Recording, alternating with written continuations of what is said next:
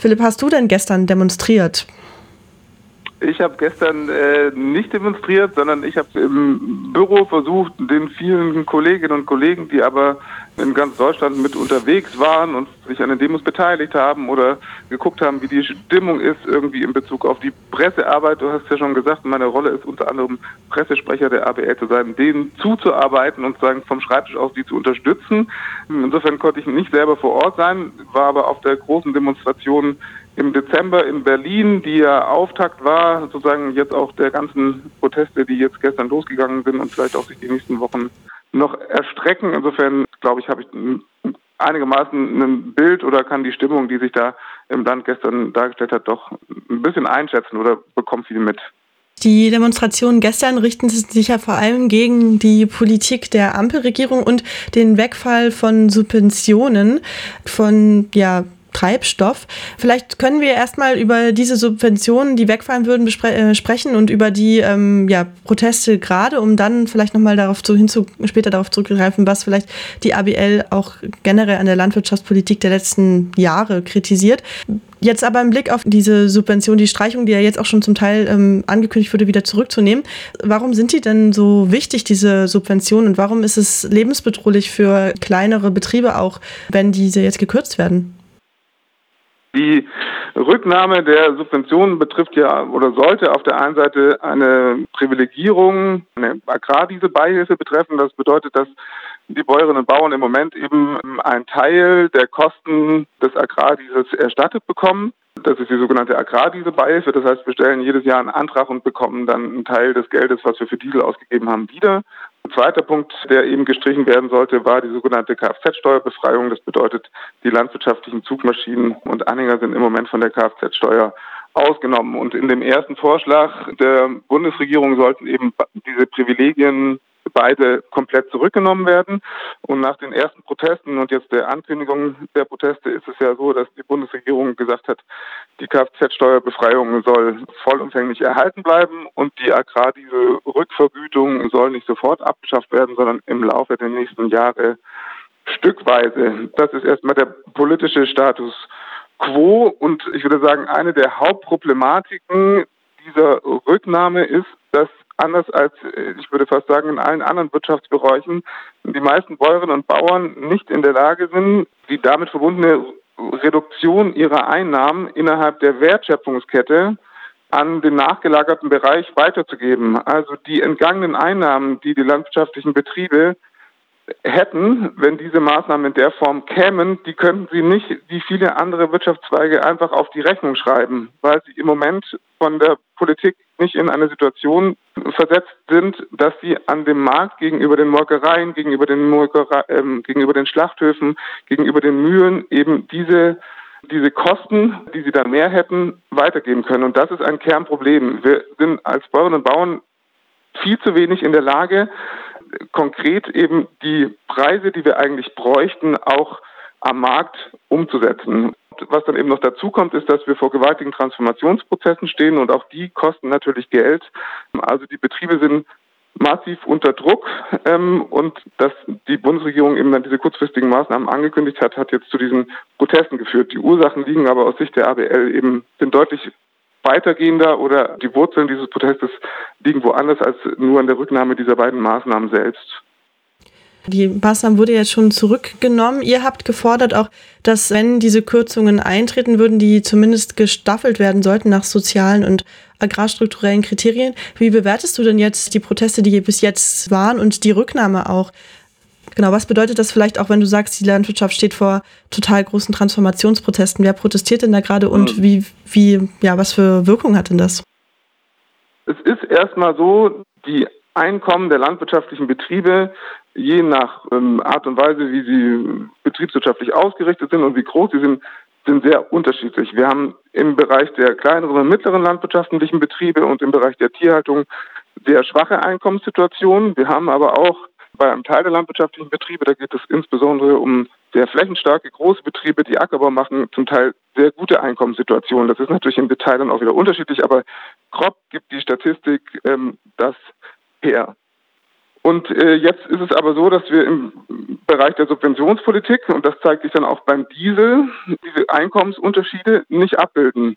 Das bedeutet, zum Beispiel bei der Agrardiesel-Rückvergütung ist es so, dass du, egal wie viel Diesel du verbrauchst, bekommst du eben pro Liter Diesel diese Rückvergütung, also diese, letztlich diese Einkommensstützung. Und da wäre es ja nur sinnvoll und logisch, wenn man dann hingehen würde und sagen würde, okay, das gibt das nicht für jeden Liter, sondern zum Beispiel für die ersten 10.000 Liter eines Betriebes oder für einen Betrieb, der eine bestimmte Größenklasse hat oder eine bestimmte wirtschaftliche Ausrichtung. Und tatsächlich ist es auch so, dass es mal diese Obergrenze gab. Also es gab mal eine Obergrenze der Subventionierung von maximal 10.000 Litern.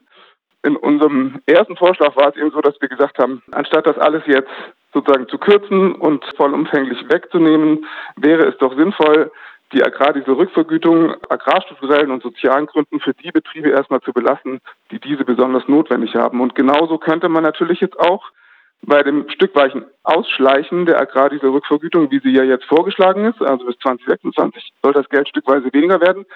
Da wäre es natürlich sinnvoll, die Bundesregierung würde jetzt hingehen und sagen, ja, das stückweise Ausschleichen machen wir nicht für alle Betriebe gleich, sondern vielleicht für Betriebe, die über besonders üppige Einkommen verfügen, machen wir das früher. Und dafür können für, bei Betrieben, bei landwirtschaftlichen Betrieben, die schwache Einkommen haben, kann die Agrar diese Rückvergütung stückweise länger erhalten werden. Es gibt dafür ein gutes Beispiel, nämlich England ist ja bekanntermaßen aus der Europäischen Union ausgestiegen und damit auch aus der europäischen Subventionspolitik in Bezug auf die Landwirtschaft. Die machen das zum Beispiel so, dass sie die pro Hektar bezahlten Flächenprämien eben nicht für alle Betriebe gleichermaßen schnell abbauen, sondern dass insbesondere kleinere und mittlere landwirtschaftliche Betriebe länger von diesen Subventionen profitieren als andere.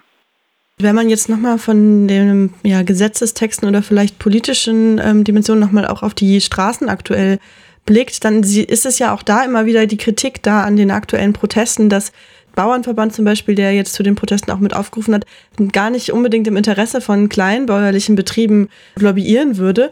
Wer sind denn die Leute, die da jetzt gerade auf die Straße gehen? Also in der Ablehnung dieser, dieser beiden Maßnahmen, gerade diese Rückvergütung, Kfz-Steuerbefreiung, nehme ich den Berufsstand als sehr geeint wahr. Auch die Mitglieder aus unserem Verband, die Mitglieder der Bioverbände und natürlich auch viele des Deutschen Bauernverbandes waren in dieser Ablehnung dieser kurzfristigen Maßnahmen erstmal sehr geeint. Wenn Joachim Ruckwied sich im Dezember auf die Bühne vor Brandenburger Tor gestellt hat, dann hat er aber ja auch gesagt, diese beiden Maßnahmen sind der Tropfen, der das Fass zum Überlaufen gebracht hat.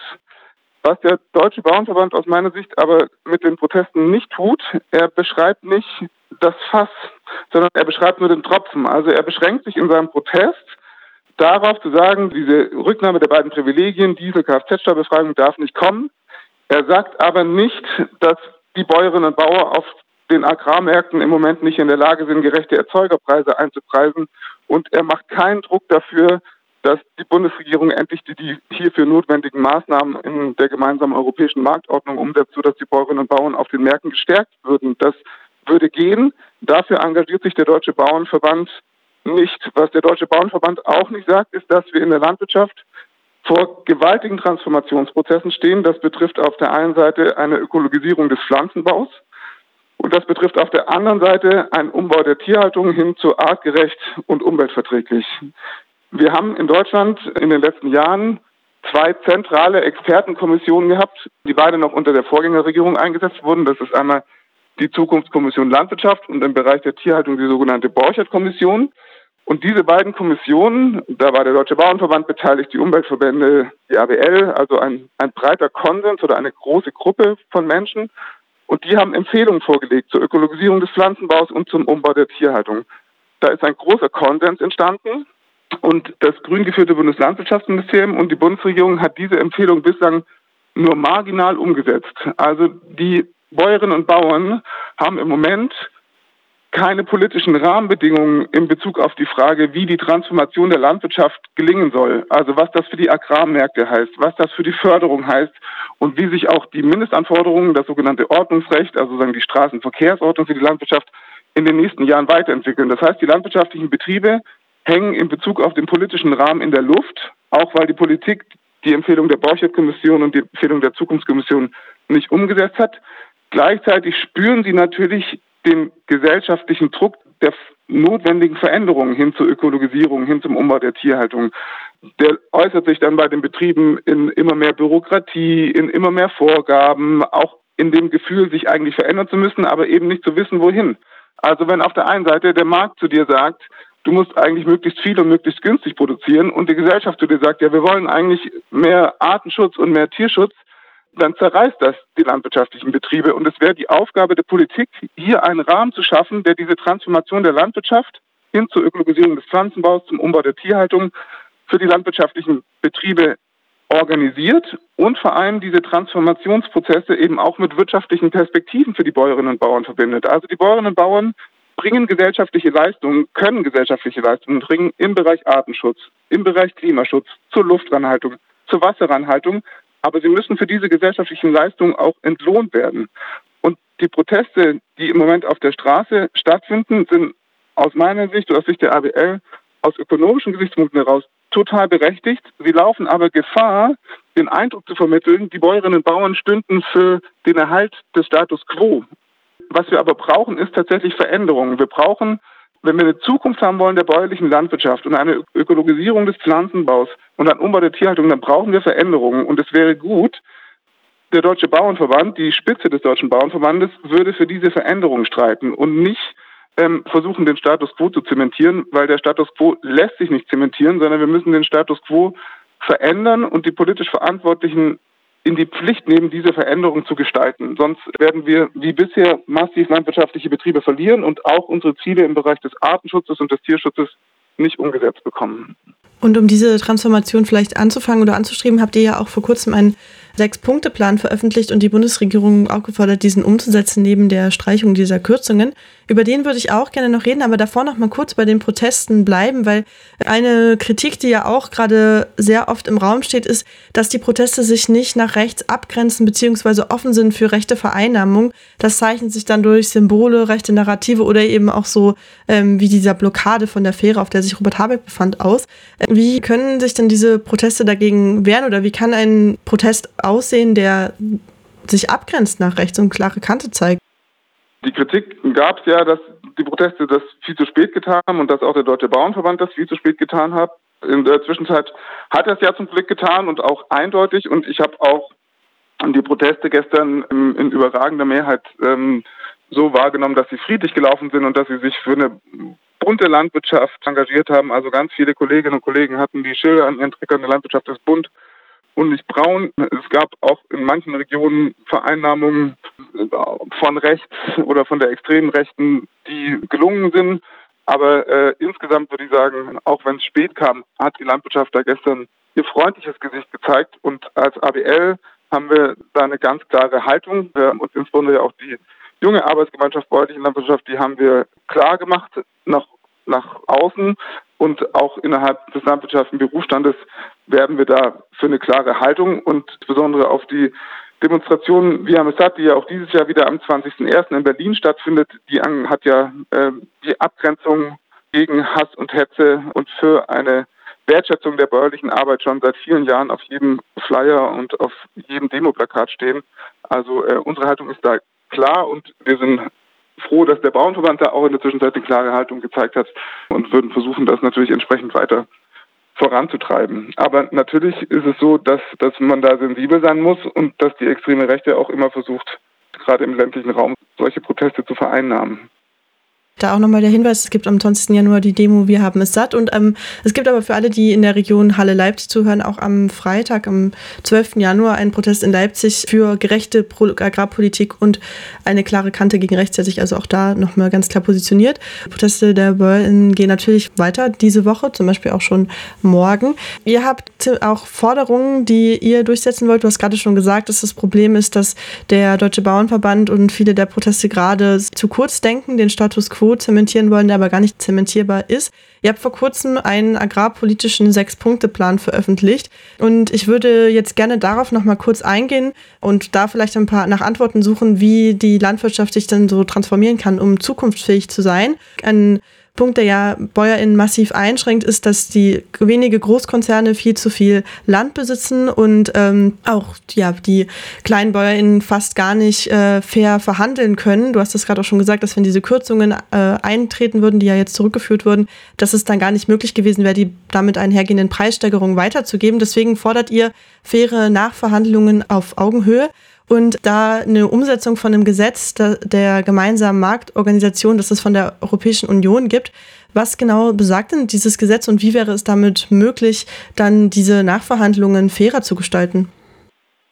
Also ähm, das betrifft vor allem die milchviehhaltenden Betriebe im Moment und da ist es ja so, dass wenn ich als Milchbäuerin oder Milchbauer äh, Milch erzeuge, dann liefere ich die Milch an die Molkerei ab und am Ende des Monats bekomme ich äh, eine Abrechnung, wie viel diese Milch wert war. Und innerhalb der Europäischen Union gibt es die sogenannte Europäische Marktorganisation. Das ist die Europäische Organisation der Agrarmärkte. Und die Mitgliedstaaten werden in dieser äh, Marktorganisation ermächtigt, den sogenannten Artikel 148 in ihrem Mitgliedstaat zu aktivieren. Und der Artikel 148 besagt äh, im Prinzip nichts anderes, als dass die Bundesregierung, in dem Fall die deutsche Bundesregierung, die Molkereien und die Bäuerinnen und Bauern dazu verpflichten könnte, Lieferverträge abzuschließen, in denen der Preis, die Dauer des Vertrages, die Qualität und die Menge fix vereinbart werden. Das würde bedeuten, dass die Bäuerinnen und Bauern eben nicht am Ende des Monats eine Abrechnung bekommen, wo gesagt wird, wie viel die Milch wert ist, sondern dass man sich im Vorhinein hinsetzt und sagt, ich liefere dir so und so viel Milch in der und der Qualität zu dem und dem Preis. Das äh, würde zum einen dazu führen, dass wie es eben auch in unserem Sechs-Punkte-Plan beschrieben ist, die Bäuerinnen und Bauern auf Augenhöhe miteinander verhandeln, mit, den, mit dem nachgelagerten Bereich verhandeln können. Auf der anderen Seite hätte es aber eben auch eine Wirkung, dass klar wäre, wie viel Menge ist denn überhaupt am Markt. Also äh, ein Grund, warum die Preise so stark schwanken, ist ja auch, dass die Mengen so stark schwanken. Und das wäre eine Möglichkeit, eben auch diese Mengen entsprechend im Griff zu behalten oder da einen besseren Überblick zu haben. Die deutsche Bundesregierung hat die Umsetzung dieses Artikels schon mehrfach angekündigt. Bislang hat sie die nicht in die Tat umgesetzt und ähm, wir fordern Cem Özdemir auf, das eben schnellstmöglich zu tun, als ein erster Schritt die Bäuerinnen und Bauern an den Agrarmärkten zu stärken. Das ist natürlich nicht der Weisheit letzter Schluss, da müssten viele andere Dinge folgen, aber das wäre mal ein konkreter erster Schritt, der jetzt notwendig würde.